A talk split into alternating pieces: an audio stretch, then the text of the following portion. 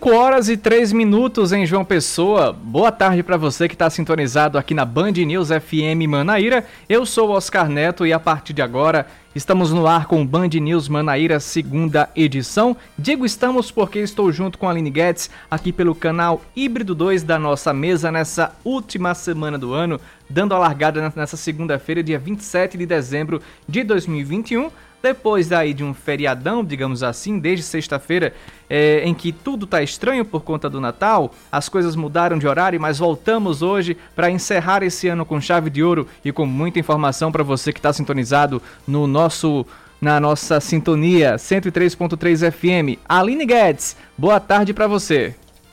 Boa tarde, Oscar Neto, para você, para todos os nossos ouvintes. Como você bem frisou, última semana do ano. Mas estaremos aqui todos os dias, viu? Trazendo as principais informações do dia, assim como hoje, segunda-feira, dia 27 de dezembro de 2021. Vamos para o que interessa, para as principais notícias do dia. É, infelizmente não começamos com notícia boa, porque os pacientes com sintomas gripais lotam UPAs, as unidades chegam a atender mais de 500 pessoas em 24 horas. Segundo o secretário executivo de saúde da capital, médico Luiz Ferreira de Souza Filho, a cidade enfrenta um surto de gripe. Para a gestão, com a retomada dos atendimentos nas unidades básicas de saúde, a sobrecarga nas UPAs tendem a diminuir. A Secretaria Estadual de Saúde vai criar um aplicativo para ajudar a população a tirar dúvidas e se consultar sobre as síndromes gripais a exemplo do que aconteceu no início da pandemia da Covid-19. De acordo com o secretário-geral do Medeiros, o atendimento deve ser por meio da telemedicina, tendo em vista que a maioria dos casos apresenta sintomas leves. O gestor afirmou que a plataforma deve estar disponível para a população ainda esta semana. E vamos com mais informações. Olha só, parece que deixaram para discutir política na última semana do ano. Hoje foi quente o, as informações de política aqui na Paraíba, porque o Cidadania e o PSDB podem formar uma federação partidária para o ano que vem. Políticos das duas, duas legendas já se manifestam sobre a possível fusão. O secretário-chefe de gabinete do governador do estado, Ronaldo Guerra, já informou que caso a aliança aconteça, o comando da legenda deve ficar com o governador segundo uma regra de ouro que foi definida lá em Brasília. Já o deputado federal Pedro Cunha Lima, que recentemente lançou-se como pré-candidato ao governo pelo PSTB, disse que não vai faltar partido para ele ir caso essa junção aconteça e caso João Azevedo fique no comando dessa federação aqui na Paraíba. O Sindicato Nacional dos Auditores, o Sindifisco, aprova um indicativo de greve para hoje, mas o atendimento no Estado continua, sem alterações. A informação é do delegado da Receita Federal na Paraíba, Hamilton Sobral Guedes. Os servidores pedem ao governo o pagamento de uma gratificação associada à produtividade. O benefício não foi incluído no orçamento do ano que vem. Esportes agora, faltando apenas 39 dias para o início do Campeonato Paraibano, São Paulo Cristal e Esporte Lagoa Seca são os únicos times que ainda não anunciaram os nomes dos treinadores. O tricolor do Engenho deteve o técnico Ramiro Souza no comando em 2021, mas o diretor executivo do clube Arthur Ferreira não deu detalhes sobre o assunto e nesse Ramiro segue no comando da equipe. O dirigente disse apenas que o novo comandante deve ser anunciado ainda hoje. Já o Carneiro segue sem definições em relação ao comando técnico para a próxima temporada e até o momento a diretoria ainda não se pronunciou sobre esse assunto também.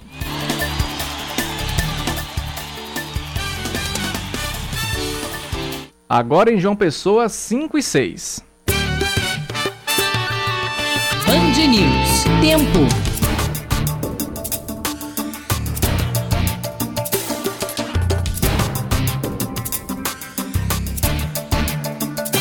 Quem acordou cedo hoje em João Pessoa, assim como eu, percebeu que choveu bastante em alguns bairros da capital, como Jaguaribe, Cristo, Torre. Não sei se em outros bairros também teve essa chuvinha é, legalzinha, chuvinha boa de segunda-feira de manhã. A previsão do tempo é que pode chover a qualquer hora na capital paraibana. Temos um céu com poucas nuvens agora, nuvens mais esparsas que podem se dissipar a qualquer momento. Não temos nuvens mais carregadas em que fecharam o tempo, mas o sol já se pôs e a previsão é que pode chover a qualquer hora em João Pessoa. A temperatura máxima atingida para hoje foi de 29 graus. Foi legalzinho, foi um, um, meio do dia, digamos assim, tranquilo, não foi tão quente aqui em João Pessoa. E na mínima de 24 graus. Nesse momento, na capital paraibana, termômetros estão marcando 29 graus. Campina Grande, como é que tá a situação, Aline Guedes? Nublado, nublado. Céu de Campina Grande bem nublado. É, pode chover a qualquer momento, né? Existia até um alerta, né, para chuvas é. intensas, potencial de chuvas intensas, mas essas chuvas intensas não chegaram assim, né? Apenas umas precipitações em alguns pontos da cidade e isso também deve se repetir durante a noite. Nesse momento, os termômetros marcam 26 graus, a mínima prevista para essa segunda-feira em Campina é de até 21 graus. Foi uma chuvinha legal em Campina hoje que derrubou até o muro do Hospital das Clínicas, né, Aline Guedes? Não sei se você acompanhou essa informação, mas. Pois é, pois é, derrub... mas bem pontuar, assim, é. em, em, alguns pontos, né? Não uh -huh. foi na cidade inteira. inteira. Igual aqui também, né? Pois é, apenas em alguns bairros.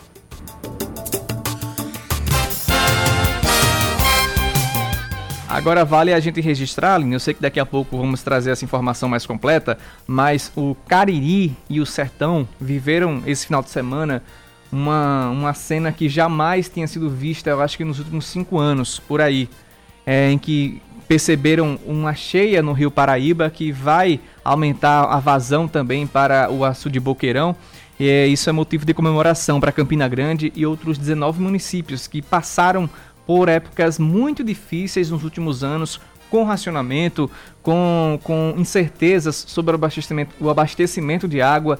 Cidades do Brejo, como Solânia, Bananeiras, que também é, dependem é, da, da, dessas chuvas para encher os seus reservatórios, também comemoram essa chuva que aconteceu durante o fim de semana e que a gente vai trazer é, esses detalhes também é, daqui a pouco, uma entrevista que fizemos com a meteorologista Marli Bandeira, ela que é da ESA, e deu mais detalhes sobre as chuvas de verão que devem aparecer nos três primeiros meses de 2022. Agora, fala em chuvas, a gente lembra da situação que a Bahia está enfrentando, porque o governo da Paraíba enviou 21 bombeiros militares para auxiliar nas operações de apoio aos municípios afetados pelas fortes chuvas no sul da Bahia e colaborar também com a Força Tarefa, que também conta com o apoio de outros estados aqui do Brasil.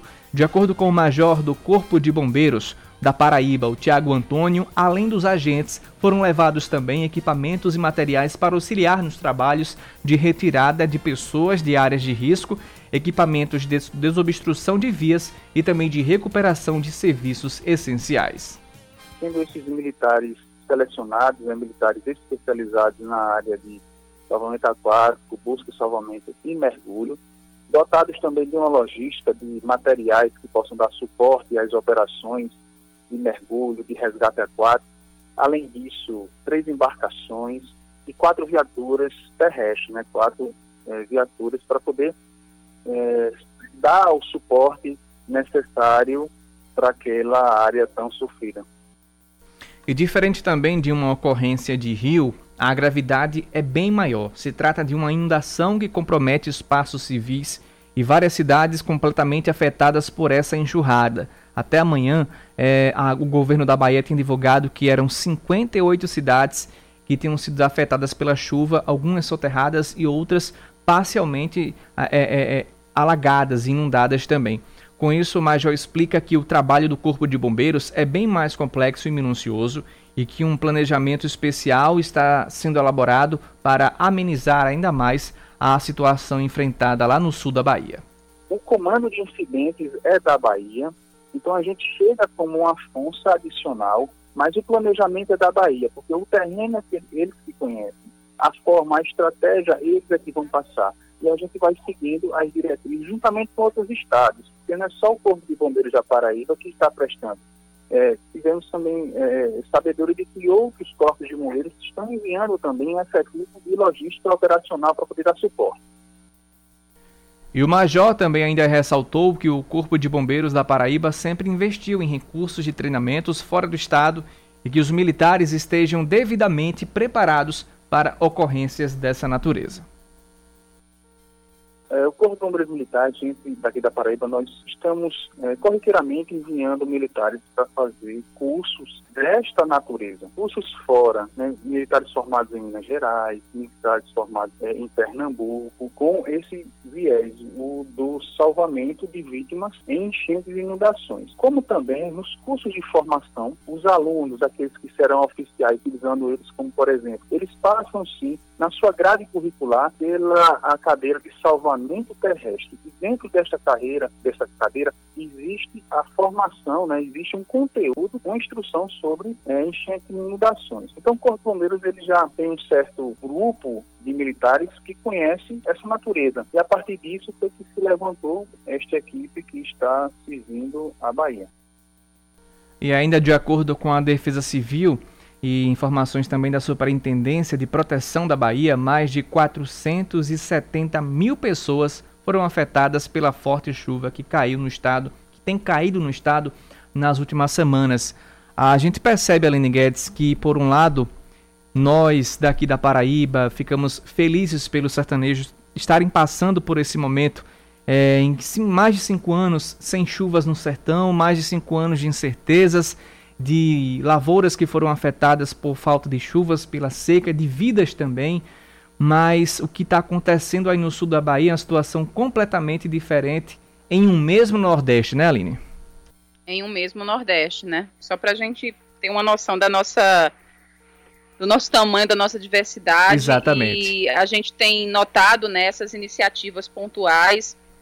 E é muito. É, eu, eu, fico pensando assim que talvez se uma tragédia como essa é, tivesse acontecido, é, Oscar, é, no eixo Rio-São Paulo, com uma comoção meio que pareceria nacional. A impressão uhum. que dá, é, particularmente, é essa. Né? A gente vê algumas iniciativas pontuais, é, a gente não vê tanto engajamento do próprio dos próprios gestores federais nisso, sabe? E a gente chegou num ponto onde parece que o Estado, eu falo Estado na questão é, dos entes federativos, né, se mostra quase dispensável. Exatamente. Sabe, a gente meio que aprendeu a sobreviver na base do mutirão, na base da vaquinha, uhum. na base de alguns órgãos que se mobilizam, como a gente acompanhou aí, por exemplo, no Corpo de Bombeiros, né, que mandou alguns homens para ajudar é, outros colegas de trabalho nessa missão tão difícil, né, para salvar vidas. E falando sobre isso, a Universidade Federal da Paraíba também se solidarizou com as milhares de famílias atingidas pelas enchentes em vários municípios do sul da Bahia e começou uma campanha de arrecadação de alimentos e outros itens básicos. A gente vai conferir na reportagem de Alamara Barros. Solidariedade e união são essenciais para amenizar o sofrimento das pessoas afetadas pelas fortes chuvas no sul da Bahia. O maior desastre da história do estado afetou cerca de 470 mil pessoas. 16 mil delas estão desabrigadas e precisam ser alojadas pelas prefeituras. Já outras 19.580 também tiveram que abandonar seus imóveis, mas não precisaram de abrigo do município. A Universidade Federal da Paraíba resolveu abraçar a causa e iniciou a campanha para arrecadar alimentos alimentos e outros itens básicos que serão destinados às milhares de famílias atingidas pelo temporal. A proreitora de extensão, professora Berla, explica que toda forma de mobilização é válida para ajudar essas vítimas. A Universidade Federal da Paraíba, se solidarizando com o nosso povo né, da Bahia, resolveu também adotar uma campanha de solidariedade para arrecadação né, de alimentos, arrecadação de itens de higiene, né, de agasalhos, roupas, é, e outros itens, né, como colchonetes, para poder ajudar é, as pessoas que estão desalojadas pela chuva, né, por todo esse desastre ambiental que a gente tem é, acompanhado, né, pela mídia, né, pelas redes sociais. Berla explica ainda como está funcionando a logística de arrecadação e os pontos disponíveis para deixar as doações. Nossas doações, elas podem ser entregues nas portas de entradas da reitoria, né, do campus 1 da Universidade Federal da Paraíba. Nós temos quatro pontos de acesso, então qualquer um dos pontos de acesso das portarias, quem tiver interesse em estar colaborando, se solidarizando, pode deixar lá. Também nós estamos como ponto de arrecadação no campus de Mangabeira, né, onde temos dois centros lá, o CI e o CTDR. Então, também dentro da reitoria, no, na rampa de acesso à reitoria, na recepção, nós também estaremos arrecadando esses itens é, para no dia 3 a gente levar para a Bahia. Né? As fortes chuvas que já haviam castigado o extremo sul da Bahia há cerca de 10 dias voltaram a atingir o estado na última quinta-feira e ficaram ainda mais intensas neste fim de semana. Mais de 70 municípios já têm situação de emergência reconhecida.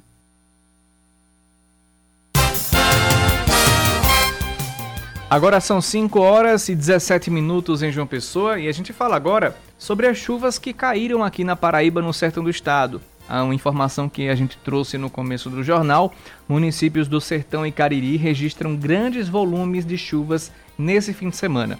O verão já começou com chuva e essa é a previsão da Agência Executiva de Gestão das Águas do Estado para os três primeiros meses de 2022. Em entrevista, a meteorologista Marli Bandeira falou que as previsões de chuva é, estão, estão aí é, previstas tanto para o sertão quanto para o litoral nesse primeiro trimestre de 2022. Vamos acompanhar a entrevista de Marli Bandeira. Existe perspectiva de chuva para esses próximos dias, principalmente né, nas regiões do Alto Sertão, Sertão e parte do Cariri Paraibano. E no litoral, nem uma aguinha, Marli? Nada? É, pode ocorrer aquelas chuvas ocasionais, né? Normalmente ocorre, é, principalmente na madrugada, né? No amanhecer do dia, ocorre aquelas chuvas é, ocasionais. É o que a gente normalmente chama de, de, chuva de verão, né? Mas essa, essa chuva mais forte, por exemplo, que foi registrada no sertão, é, é, é normal, é natural nesse, nessa época do ano, Marley? Assim, é, normalmente, né, dezembro e janeiro, é, consideramos é, o, o, a, os meses da pré-estação chuvosa para as regiões do Alto Sertão, Sertão, Caririco e Mataú. Porque o período mais chuvoso é de fevereiro a maio. Então, normalmente, dezembro e janeiro ocorrem né, essas chuvas, essas pancadas de chuvas mais significativas nessas regiões. Agora, Marli, é, essas chuvas previstas, elas devem, por exemplo, ser suficientes para abastecer os nossos reservatórios? Ou seja, podemos esperar com essas chuvas uh, um alívio com relação à falta d'água em alguns municípios? Como é que, qual é essa perspectiva? As chuvas, né, elas sempre são muito bem-vindas e dependendo de onde ela caia, na bacia contribuidora né, do açude, traz sim uma recarga né, para os açudes. Comparativamente, esse ano de 2022 deve chover mais que em 2021, comparando esses três primeiros meses do ano, Marley? O ano passado, eh, nas regiões do Alto Sertão e Sertão, as chuvas ficaram dentro da média, embora com, com as chuvas bastante irregulares. E nas regiões do Cariri, Curimataú, é, Agreste e Brejo, abaixo da média e o litoral dentro da média. É, basicamente foi um, um, um, período de chuvas com chuvas irregulares. 5 horas e 20 minutos.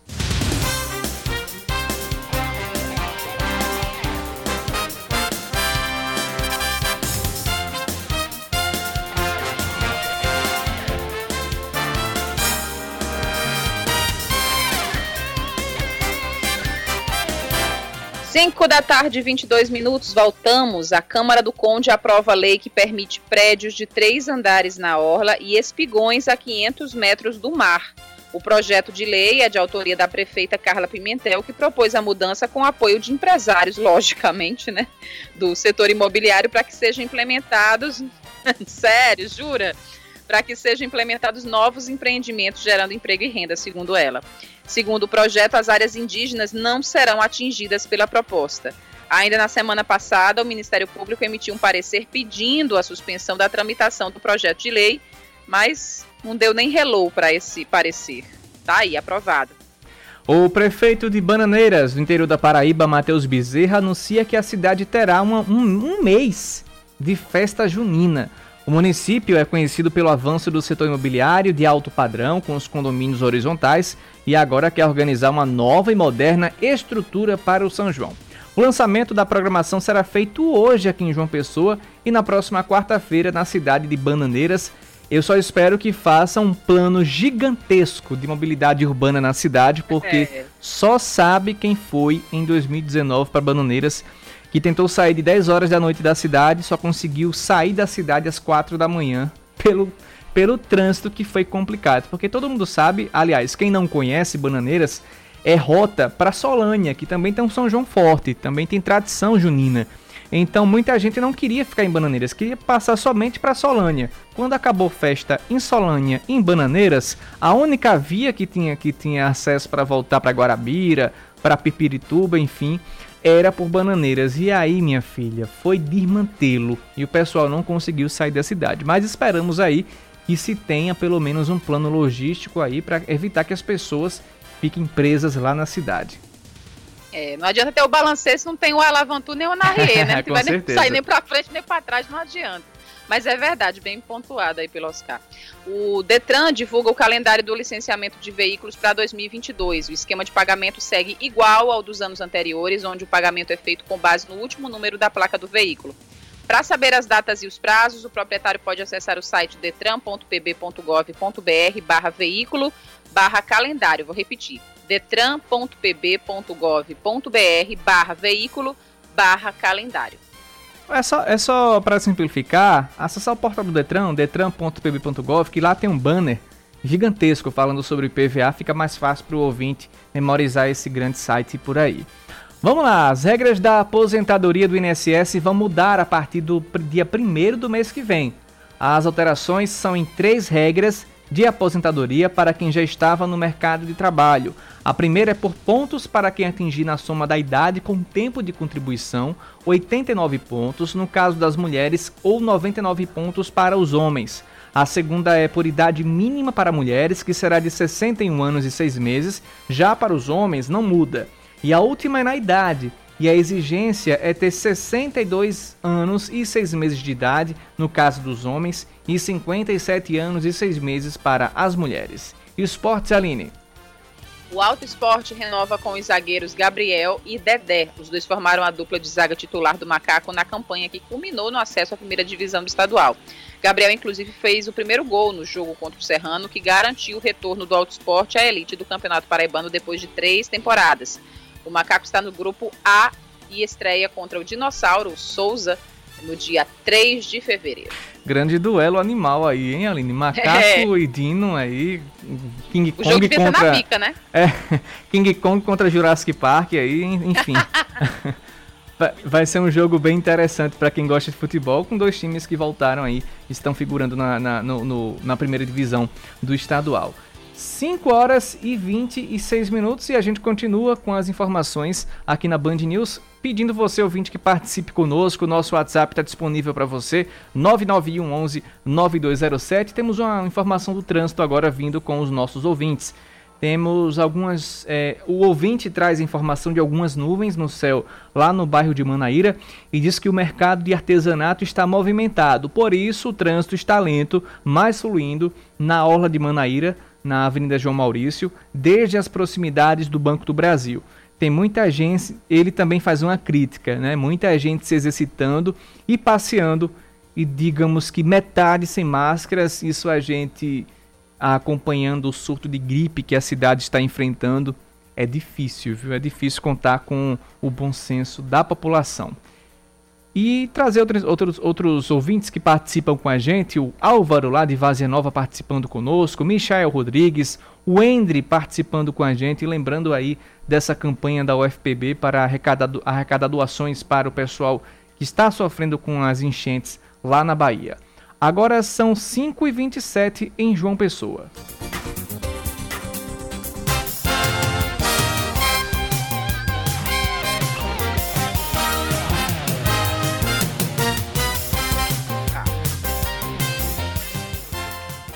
Bem, falando sobre influenza, o secretário executivo de saúde da Paraíba, Daniel Beltrame, falou hoje, durante o Band News Manaíra, primeira edição, sobre a epidemia da H3N2 no Brasil e do aumento expressivo de casos aqui na Paraíba. Ele explicou que o desequilíbrio sazonal que a pressão biológica da Covid-19 causou nestes dois anos fez com que a influenza reaparecesse nesse período do ano. Isso fez com que, inclusive nas épocas mais frias do ano, como maio, junho, julho, nós tivéssemos uma menor circulação de vírus que comumente circulam nesses períodos do ano, como, por exemplo, os vírus de influenza. Isso causa uma pressão sobre esses vírus. Eles precisam circular entre nós para continuar viáveis, vivos, né? E agora, a hora que a gente abaixa a guarda, a gente reduz sensivelmente o uso de máscaras, esses vírus vão encontrando espaços para aumentar a sua circulação entre nós e vão vão fazer isso com bastante vigor, com bastante força, como nós temos visto, né? Quem se vacinou contra a influenza este ano pode contrair o vírus H3N2, mas vai desenvolver apenas a forma leve da doença, já que o imunizante disponibilizado pela campanha do Ministério da Saúde também continha uma cepa asiática. Esse influenza A H3N2 que está circulando, ele é um Darwin, ele também é uma cepa de Novo Mundo, de Oceania, de Sudeste Asiático, né? Onde ela foi inicialmente observada. Então ele não está formalmente na vacina, mas a vacina tem uma H3N2 ali. Então ela tem alguma capacidade de nos ajudar a responder, mas não é uma capacidade total. Agora nós estamos avaliando na Organização Mundial de Saúde, na Organização Pan-Americana de Saúde, o quanto de escape poderá haver, que significa ter pessoas vacinadas com sintomas leves. Agora, os órgãos de saúde trabalham para adiantar a vacinação com um novo imunizante que tá, também abranja a H3N2. O que, que o Butantan está fazendo exatamente nesse momento? Ele está preparando uma vacina para 22, que precisará possivelmente ser adiantada, com o H3, H3N2 DARV uh, na sua composição, para nos ajudar a fazer um bloqueio nessa cepa específica do influenza H3N2. Beltrame também comentou sobre as principais diferenças entre os sintomas da Covid-19 e da influenza A. O novo coronavírus tem um potencial muito maior ainda de nos fazer mal, colocar a nossa vida, a nossa saúde em risco. Agora, a gente, se a gente observar os sintomas leves ou leves para moderados do novo coronavírus em contraste com a influenza A, a gente precisa lembrar que o novo coronavírus tem aquela coisa do perder o gosto e perder o cheiro. Os vírus da influenza, como o influenza A, eles não fazem isso com a frequência com que o novo coronavírus faz. O novo coronavírus também não faz normalmente quadros intensos de dor de garganta. Pois é, Aline, a gente espera que o nobre vereador que criou o projeto do passaporte da vacina esteja ouvindo a gente e viu que as vacinas que a gente toma também sofrem alterações, também tem que sofrer estudos para que elas sejam aprimoradas e enfrentar também essas novas variantes, não é mesmo? Pois é, pois é. E a gente vai continuar, inclusive, falando sobre isso, Exatamente. sobre a importância das vacinas, é, da gente estar imunizado, da população toda desse pacto coletivo pela imunização no próximo bloco, falando inclusive ainda sobre Covid-19. Mas a gente permanece para não perder o fio da meada, né, Oscar Neto, falando sobre influenza. Exatamente, Aline, porque a gente sabe que o sistema imunológico é responsável por defender o corpo contra micro-organismos nocivos, como vírus e bactérias. E nesse tempo de surto de gripes, então, os cuidados têm que ser redobrados. E é sobre esse assunto que a gente conversa agora com a nutricionista Roberta Lins, e vai nos dar dicas de alimentos que podem nos ajudar a reforçar o nosso sistema imunológico, a nossa defesa do corpo. Roberta, Seja muito bem-vinda aqui à Band News. Boa tarde.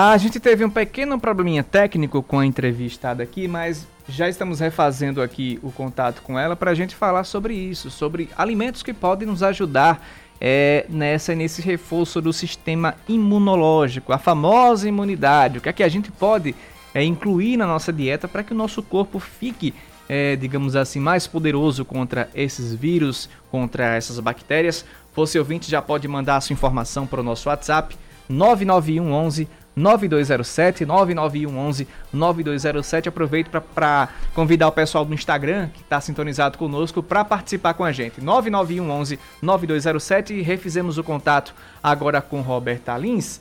Agora vai dar certo se Deus quiser. Roberta, você nos ouve? Roberta? Oi. Agora sim, agora todo mundo ah. te ouve. Pois bem. Oh, agora deu certo. Deixa eu fazer novamente a introdução, né? Que a gente sabe que nessa época de gripe, a gente tem que reforçar o nosso sistema imunológico. Então a gente te convidou como nutricionista para dar dicas né, de alimentos que podem nos ajudar a reforçar o nosso sistema. Deixa eu contextualizar, porque na semana passada nós conversamos com o médico infectologista Fernando Chagas. E uma das perguntas que eu fiz para ele foi exatamente isso. Tem uma receita para reforçar o sistema imunológico? Ele me respondeu que há produtos que, se consumidos em excesso, como bebidas alcoólicas, cigarros, podem baixar a imunidade. Mas para a, a nutrição, tem como a gente reverter esse quadro e aumentar a nossa imunidade com alimentos?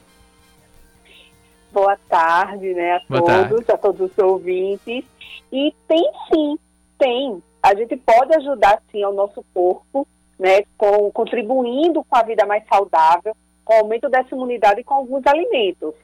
É, eu sempre gosto de falar que as fontes principais, principalmente nesse período agora, né, com essa, essas viroses, então, são as frutas, as frutas cítricas e os vegetais, porque eles são ricos em vitamina C, vitamina A, complexo B, selênio, zinco, que são micronutrientes e micronutrientes que auxiliam na imunidade.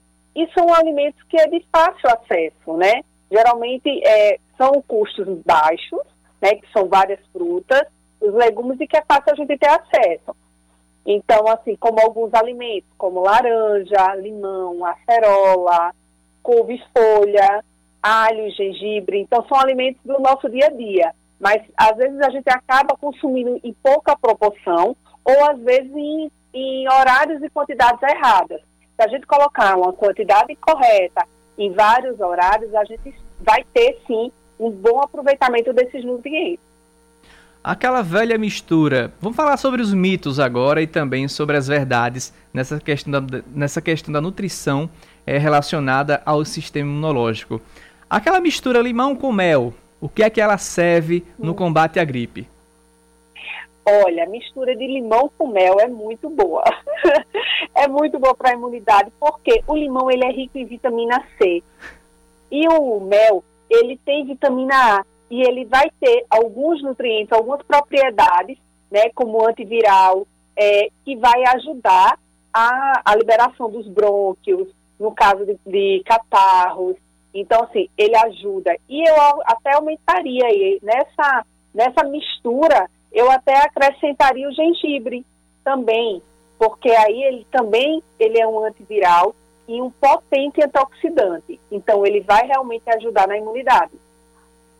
Pois bem, agora vamos falar sobre os mitos. Olha só, não sei se chegou até você, mas pela pessoa que você é da área de nutrição, deve ter chegado chegou em vários grupos da minha família que eu recebi uma mensagem que dizia que o chá de erva doce era potente contra a gripe e que a planta inclusive era utilizada na fabricação de um remédio, o famoso Tamiflu.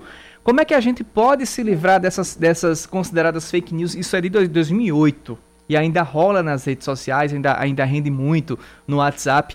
E quais são os mitos, assim como esse do erva doce, quais são os outros mitos que a gente tem que se livrar para que a gente não perca tempo, é, para que a gente é, é, é, não perca tempo na, na questão de procurar esses, esses, esses produtos que não influenciam em nada no combate à gripe.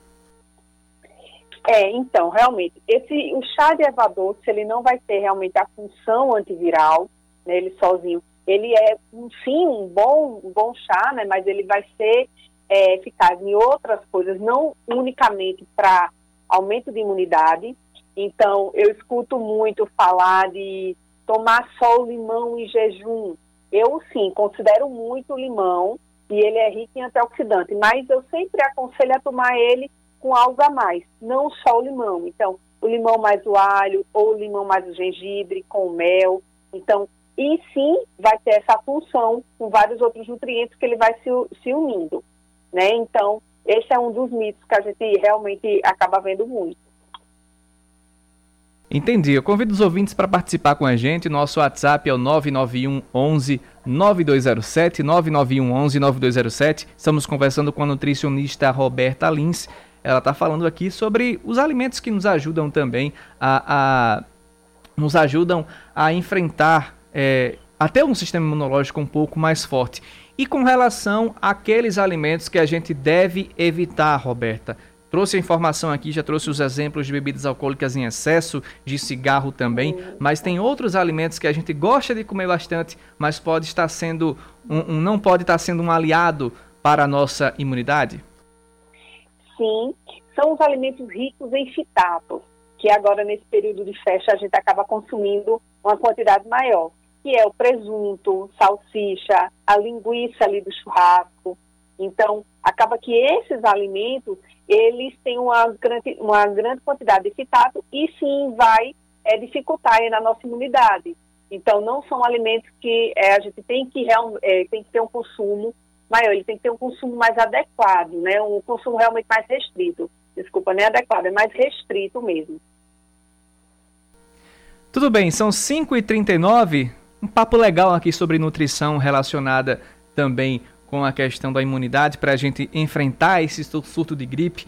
É, conversamos agora com a nutricionista Roberta Lins, que deu, nos deu dicas valiosas. Você que acompanhou a entrevista, é, agora está tá bem munido de informações. Obrigado, Roberta. Um feliz ano novo para você e boas festas. Obrigada, eu que agradeço. Em ponto, em João Pessoa, 5 horas e 40 minutos. Você está ouvindo Band News Manaíra, segunda edição. Agora são 5 horas e 40 minutos na capital paraibana. A Polícia Rodoviária Federal divulga o balanço da Operação Natal 2021 aqui na Paraíba. O órgão registrou um feriado menos violento nas rodovias. Durante os quatro dias da operação, a PRF identificou uma redução no número de mortes, além da diminuição em 71% no número de acidentes graves e também 52% no registro de feridos, em comparação com a Operação Natal do ano passado. Foram registrados nove acidentes, que resultaram em 10 pessoas feridas, destes apenas dois foram considerados graves. E também, graças a Deus, não houve registro de mortes provocadas por acidentes de trânsito na, nas BRs federais que cortam o estado. Ainda de acordo com dados da PRF, 16 motoristas foram flagrados sob efeito de álcool. Além disso, foram emitidos 628 autos de infração, sendo a maioria deles por falta do uso de capacete e também do cinto de segurança. Paraíba se mantém com apenas um município na bandeira laranja. O cenário é o mesmo registrado desde o último dia 13 de novembro. Apenas o município de Santa Inês continua na bandeira laranja, os demais estão todos na bandeira amarela de classificação na pandemia do coronavírus. O estado tem mantido a maioria dos municípios na bandeira amarela, mas também sem registrar locais nas bandeiras verde ou também na vermelha, que é a pior situação já há muitas semanas. O avanço da, da vacinação e, na, e a queda de casos de Covid-19 tem contribuído para esse progresso nas flexibilizações da pandemia. O governador João Azevedo diz que atores buscam tumultuar a relação do Estado com PMs. Para o líder do executivo, algumas pessoas estão misturando as coisas e tentam tumultuar um processo que poderia ser mais tranquilo. A referência é sobre o líder da bancada de oposição e pré-candidato ao governo do estado, Cabo Gilberto, que, junto com uma parte das Forças Armadas de Segurança aqui do estado, realizou uma paralisação na semana passada. Uma reunião com representantes da bancada de oposição e pré-candidato ao governo do estado, Cabo Gilberto. Aliás, uma reunião com representantes legítimos da categoria já está marcada para o próximo dia 4. E quem já falou sobre esse assunto, que não gostou nada dessa dessa declaração foi, foi o, o, deputado estadual, o Valber Vergulino, que é aliado de Cabo Gilberto na bancada da, da, da oposição. Ele chamou João Azevedo de cínico e disse o seguinte: respeite minha história, respeite a Polícia Militar, respeite as forças de segurança da Paraíba. Agora, mais do que nunca, as forças de segurança pública do Estado devem unir esforços e dar uma resposta à altura que o governo do Estado e o governador merecem. Temos que parar tudo. Separados somos fortes, unidos somos imbatíveis. Eita, que final de ano animado aqui na política paraibana, né, Aline? Não é? Cada troca de chumbo, né? Não é pois isso? é. O Instituto Nacional de Meteorologia emite um alerta amarelo de perigo potencial de chuvas intensas para Campina Grande e mais 155 municípios da Paraíba. O alerta também prevê chuva entre 20 a 30 milímetros por hora ou até 50 milímetros por dia e também ventos intensos entre 40 e 60 quilômetros. Caso haja algum problema, o órgão orienta que as pessoas entrem em contato com a Defesa Civil no número 199 e com o Corpo de Bombeiros no número 193. Falar de esportes agora, o 13 deve anunciar o zagueiro Felipe Alves. O jogador estava no futebol capixaba, onde na temporada passada atuou no Rio Branco e de Vitória e no Rio Branco de Venda Nova. O atleta já está integrado ao elenco do técnico Flávio Barros e participando dos trabalhos de pré-temporada em Campina Grande. 5 horas e 44 minutos na capital paraibana. 5 e 44. E a gente agora fala, continua falando de esportes, não deveria ter trocado essa trilha, porque o Autosport anunciou a contratação do Felipe Almeida para a disputa do Campeonato Paraibano em 2022. O zagueiro tem passagens por CSP, Vitória de Portugal, Sergipe, entre outros, estava no Barra de Sergipe. Além do defensor, o Auto Esporte anuncia a contratação também de Nevada para auxiliar o técnico, para auxiliar técnico e Berg Queiroz, o preparador físico, a última informação atualizada sobre o Auto Esporte. Agora sim, 5h45 e a gente continua aqui com as informações no Band News Manaíra, segunda edição. E vou trazer agora a sonora que a gente ficou devendo no bloco passado por conta do tempo. ainda repercutindo a entrevista realizada hoje no Band News Manaíra, primeira edição, o secretário executivo de saúde da Paraíba, Daniel Beltrame, esclareceu a polêmica da prescrição da vacina contra a Covid para crianças. Na declaração, o gestor foi enfático: não há o menor sentido em duvidar da eficácia e da segurança dos imunizantes, inclusive para esta faixa etária.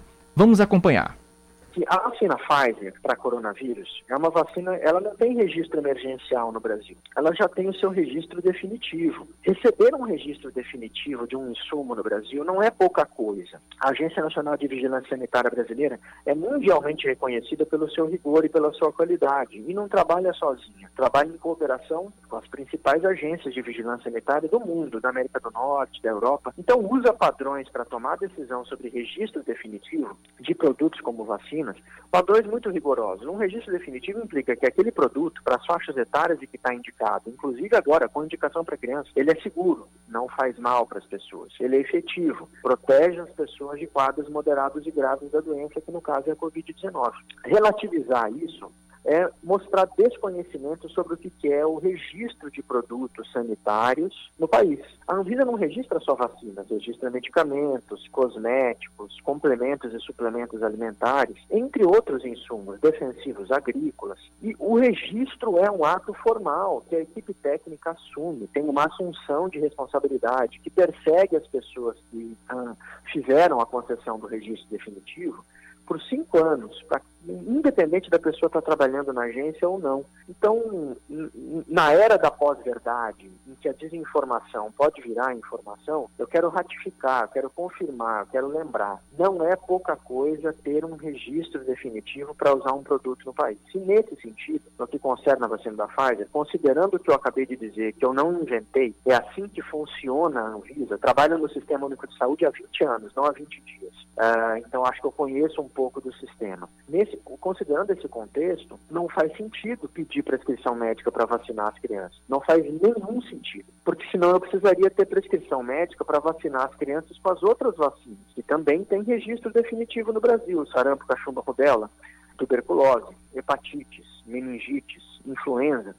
Como isso não se aplica nesse cenário, não faz sentido dizer isso. Há uma, uma campanha de desinformação tentando fazer mães irresponsáveis ficarem inseguros quando as autoridades sanitárias têm que, no limite, no meu humilde ponto de vista, e também de maneira muito coerente com a minha trajetória, porque fui autoridade sanitária em alguns momentos e trabalho no SUS há 20 anos, nós temos que assumir a responsabilidade que temos para proteger um bem maior, que é a vida das crianças. Veja o que está acontecendo nesse exato momento nos Estados Unidos. Uma explosão de demanda hospitalar de casos de Covid-19 nos Estados Unidos, porque as crianças não se vacinam porque tem um conjunto de pensadores não associados à ciência e à verdade que disseminam nos Estados Unidos um conjunto de fake news, fazendo com que os pais e mães não consigam tomar decisões acertadas e, infelizmente, tendo que enfrentar a perda da vida de seus filhos e também uma situação de adoecimento. No Brasil, a cada três dias, uma criança morre de Covid-19. Lembrar que Covid-19 é uma doença evitável, se você usa máscara e se você está vacinado, você não vai padecer, você não vai perder a sua vida. Então, nesse contexto, não precisa perder uma vida a cada três dias. Cada vida de criança perdida para a Covid-19 é uma tragédia nacional irrecuperável. É disso que se trata. Eu não me permito relativizar esse número. E tenho receio, temo e lamento quem relativiza. Tá aí, né? Falou quem entende do assunto, a gente só escuta, né, não, Aline? É, eu escuto e assino embaixo. Exato, exatamente. Sou... Escuta é e assina embaixo, é verdade. Mas assim, a gente não, é como se diz, não entra nem, nem em atrito, nem questiona, porque é uma pessoa que já vive nesse, nesse, nesse meio há bastante tempo. 20 anos, não são 20 dias, não são 15, não são 2, não são 3. É muito tempo dedicado a, a, a cuidar da, da, da, saúde das pessoas e essa, essa sonora que ele nos, nos, nos deu é praticamente um desabafo de, de alguém que já não aguenta mais essa, essa, esse negacionismo, que é uma palavra que foi que foi criada, que foi criada não, que surgiu é, nessa né, na crista dessa onda da Covid, esse negacionismo que a gente vem acompanhando. E a gente percebeu até pela fala do Daniel Beltrame que realmente é, não só ele, mas como outros, outras pessoas que fazem parte da saúde, médicos que estão na linha de frente há bastante tempo, estão incomodadas, inconformadas com essa situação. Mas é, eu retiro também dessa, desse joio aí, dessa, dessa, dessa parcela é, importante, o ministro da Saúde, que ele incentiva mais, ainda, ainda mais com esse novo essa consulta pública para que as pessoas decidam sobre vacinar crianças ou não, pessoas que são leigas no assunto. Eu sou leigo em vacinação, todos somos. A gente está aprendendo o que é vacinação agora com essa Covid, que é tão e está sendo tão importante. E, enfim, é isso aí que a gente acompanhou na sonora do, do, do Daniel Beltrame. E a gente muda de assunto agora porque hoje o governador João Azevedo ele sancionou uma lei, né, Aline? A lei complementar que atualiza a lei de regência da Defensoria Pública do Estado. Pois é. Segundo o defensor público geral da Paraíba, Ricardo Barros, essa modernização foi necessária porque o texto da lei anterior, a 104/2012, estava defasada. Isso considerando as novas emendas constitucionais que surgiram de lá para cá, as legislações federais e as decisões recentes do Supremo Tribunal Federal. É uma lei antiga, já tem é, emendas constitucionais e decisões do Supremo que ultrapassaram o vigor dela. A lei estava tá, travando a administração pública e então tivemos que atualizar a nova lei. Fizemos toda uma revisão, foi um trabalho de quase dois anos e conversamos com o senhor governador pedindo o apoio dele, porque afinal de contas, depois do Poder Judiciário, o governador tem que sancionar para poder ser publicada a lei professor geral ainda destacou a importância da presença do governador João Azevedo por ele estar na solenidade e o agradeceu por ter sancionado a lei. Primeiro governador eleito que pisa na defensoria, ele já tinha vindo aqui como candidato, mas eleito nenhum governador veio. E aí é uma grande satisfação para a gente e o que a gente pode dizer agora são palavras de agradecimento para ele vir na nossa casa e sancionar a nossa lei na nossa casa, na presença do, dos membros do órgão ressaltou a importância da harmonia entre os poderes e também o reconhecimento do Estado à atuação da Defensoria Pública junto aos paraibanos.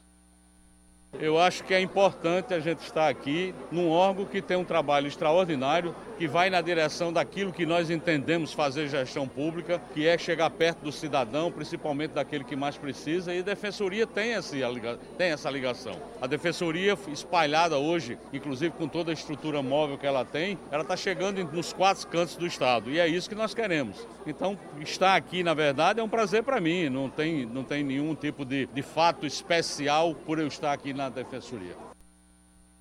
A solenidade foi realizada na sede administrativa da instituição aqui em João Pessoa e reuniu defensores públicos e representantes da categoria. Agora 5h53 e nesse clima de fim de ano, a retrospectiva do ministro, do ministro da Saúde, Marcelo Queiroga, pode não ser tão positiva aos olhos da população. A coluna de Cláudia Cavalho de hoje traz esse resumo da atuação do paraibano nessa pasta mais influenciada pelas decisões do presidente da República Jair Bolsonaro. Vamos acompanhar a fala de Cláudia Cavalho. Quando o médico cardiologista Marcelo Queiroga foi nomeado como ministro da Saúde do governo de Jair Bolsonaro, a Paraíba se dividiu entre a alegria de ver um filho alçado a um cargo tão importante e o receio de que ele estivesse cometendo o maior erro de sua vida é que antes de Queiroga, Eduardo Pazuello já havia mostrado que o ministério era um campo minado com bombas espalhadas pelo próprio presidente da República. Era Jair Bolsonaro que competia, mesmo sem formação na área, as grandes decisões da pandemia. Pazuello, aliás, foi o que mais sintonia teve com o chefe. Antes dele, Luiz Henrique Mandetta e Nelson Teich foram demitidos porque se recusaram a defender a cloroquina como remédio eficaz para o tratamento da Covid. A ciência mostraria tempos depois que realmente a cloroquina não tinha serventia e ainda causava muitos males à saúde. Pois bem, Queiroga chegou, conduziu a vacinação contra o coronavírus e se manteve ministro num tremendo jogo de cintura, tentando se esquivar de bater de frente com Bolsonaro.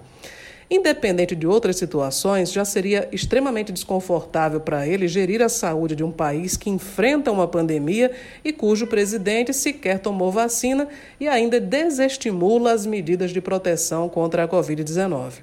Além disso, o médico passou por momentos vexatórios logo em abril, ao ser repreendido grosseiramente pelo presidente porque foi o único a usar máscara durante um jantar com empresários.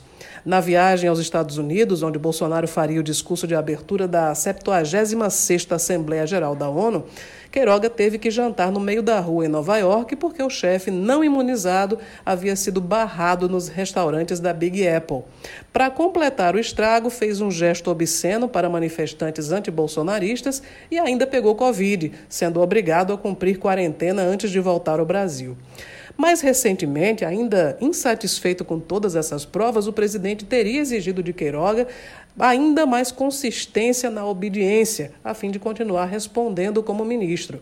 Nosso conterrâneo não se fez de rogado. Desde então, se declarou contra a exigência do passaporte da vacina, fez piada ao ser chamado de genocida e agora está barrando o processo de vacinação de crianças. Mais uma vez, a pandemia vira cabo de guerra do governo federal, que não quer vacinar crianças de 5 a 11 anos, e os governadores que querem seguir a orientação da Anvisa. O que Queiroga não é capaz de fazer para se manter ministro é o que nós nos perguntamos constrangidos. Médico respeitado, próspero e com uma carreira consolidada na Paraíba, ele abriu mão do juramento de Hipócrates para seguir as sandices ideológicas de Jair Bolsonaro. É triste que ele tenha se contentado em entrar para a história em um papel tão medíocre.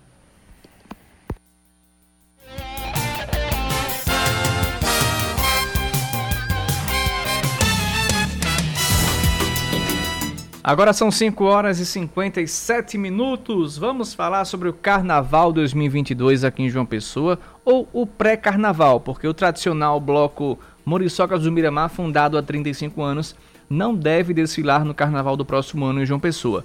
Esse adiamento se dará pelo segundo ano consecutivo devido à pandemia da Covid. O anúncio do cancelamento, no entanto, só deve ser formalizado em janeiro do próximo ano. A organização do bloco acredita que com essa medida vai poder ajudar a preservar vidas. Na Bahia, o estado com maior tradição nos festejos de Momo, o governador Rui Costa do PT suspendeu a festa que leva milhões às ruas lá de Salvador. Aqui na Paraíba, mais de 60 municípios já anunciaram que não devem realizar festividades do carnaval. Os números são de um levantamento realizado pela FAMUP, a Federação das Associações de Municípios da Paraíba. A proibição do carnaval e também de festas de Réveillon foi recomendada pelo Comitê Científico do Consórcio Nordeste, que reúne os nove estados da região. A decisão levou em consideração o risco de disseminação da variante Omicron do coronavírus. Caminho. Chegando ao final do Band News Manaíra, segunda edição, para você que está no trânsito, temos fluidez constante na Josefa Taveira com a Maria José Catequista. Isso nos dois sentidos lá em Mangabeira. Trânsito intenso, porém sem retenções de veículos na BR-230 a partir do Viaduto do Cristo, nos dois sentidos também. Fluxo moderado e constante no entorno do Parque da Lagoa. Fluxo intenso, porém constante na Via Expressa Padre Zé, nas proximidades da rotatória do CT, sentido bancários. Maior fluxo de veículos no Ferretão de Manaíra nos dois sentidos. Temos trânsito fluindo constante na Epitácio com a Rui Carneiro nos dois sentidos também. Boa fluidez na Beira Rio, nas imediações do acesso ao altiplano, nos dois sentidos e bom fluxo no viaduto do Geisel, isso também nos dois sentidos. São 5h59, vai mandando tuas informações aí sobre o trânsito aqui em João Pessoa, porque eu trago no próximo bloco, aliás, no, no intervalo do primeiro bloco do É da Coisa, sem Reinaldo Azevedo, que está de recesso no final de ano. São 5h29. Aline Guedes, boa noite para você, bom descanso e até amanhã. Até amanhã, Oscar Neto. Valeu.